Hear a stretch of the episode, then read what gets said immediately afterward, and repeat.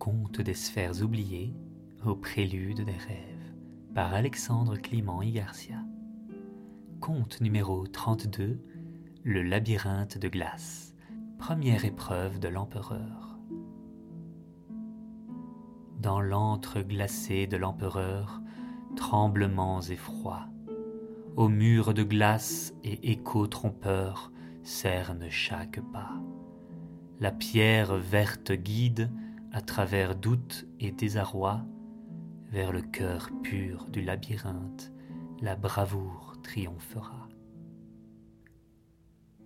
Le sol se mit à trembler sous les pieds de Timéo et Apolline.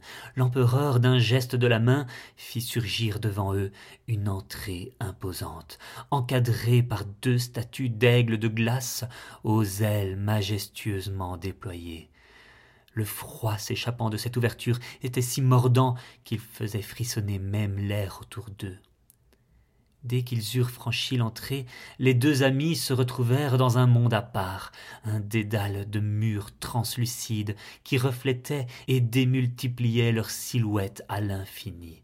Le sol craquait sous leurs pas, et chaque respiration formait un nuage de buée devant leur visage. Nous devons trouver le cœur du labyrinthe pour en sortir, murmura Apolline, essayant de discerner un chemin parmi les reflets trompeurs. Chaque fois qu'ils pensaient avancer, un cul-de-sac surgissait devant eux. Les murs de glace, tout en étant magnifiques, semblaient se moquer de leur effort, renvoyant leur image confuse et désorientée. Timéo, se souvenant de la pierre verte offerte par l'impératrice, la sortit de sa poche. À sa grande surprise, elle se mit à briller d'une lumière douce et chaleureuse, éclairant le chemin à suivre.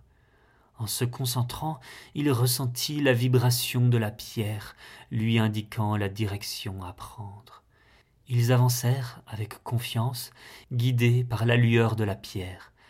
À plusieurs reprises, ils durent faire face à des illusions, des voix qui les appelaient ou des visions de leur passé, cherchant à les distraire mais ils restèrent inébranlables. Et après ce qui leur sembla être des heures, ils parvinrent enfin au cœur du labyrinthe.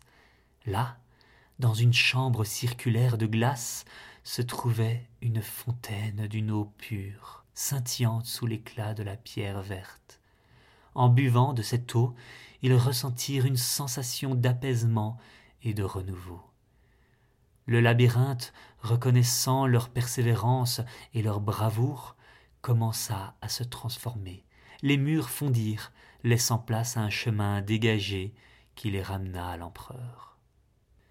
Ils avaient surmonté la première des trois épreuves, renforcés par leur détermination et l'aide de la précieuse pierre verte.